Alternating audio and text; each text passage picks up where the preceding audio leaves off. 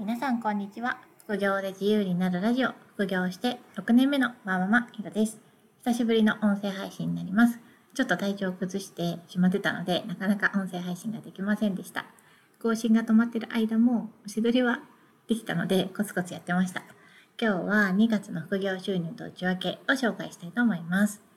結論から言うと、2月の副業収入は17万8000円でした。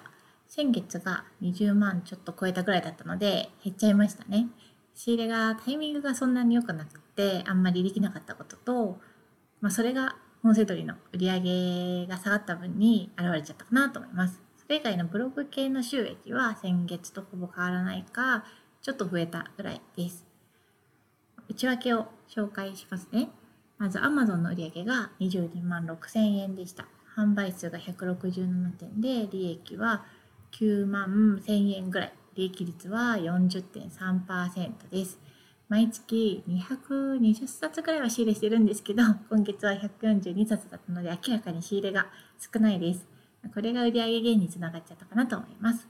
メルカリは85点販売して、売上が8万5000円、利益が3万2000円です。利益率が38%。こっちも仕入れが少なかったので、明らかに出品が少なかったです。まあ、手取りは仕入れてなんぼみたいなところがあるので、仕入れが少ないと売り上げが下がるっていうのは確実にそうなっちゃいますね。本セドリの利益を合計すると12万4000円でした。12月から1月で5万円アップしたんですけど、1月から2月で7万円落ちました。1月は売りやすい時期っていうのもあるんですけども、割とアップダウンがあります。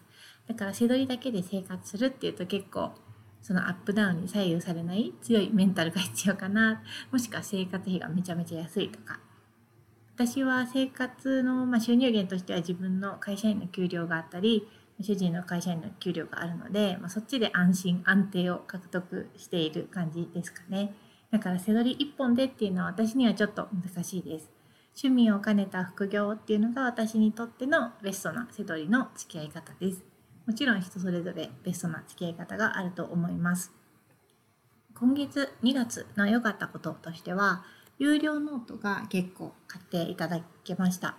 2月だけで2万4000円ぐらい。ここから手数料が20%ちょっと引かれるので、振り込みはもっと少ないんですけどね。このノートと合わせてブログの広告収入とか関連で月3万2000円ぐらい。PV は4万 PV ぐらいですかね。あ他に雑記ブログもあります。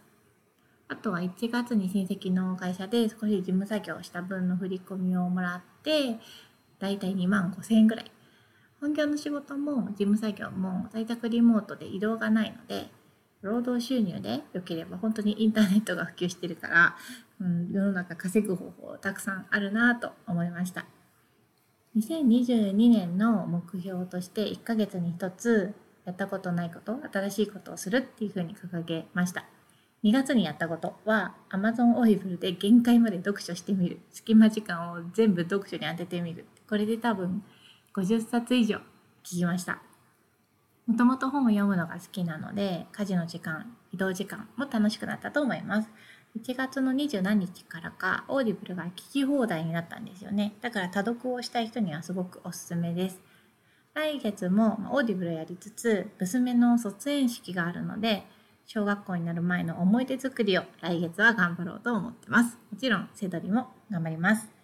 今月は副業収入が17万8000円とちょっと落ちちゃったんですけど、本業の会社員の仕事がちょっと楽しかったので、そっちに力を振ってしまいました。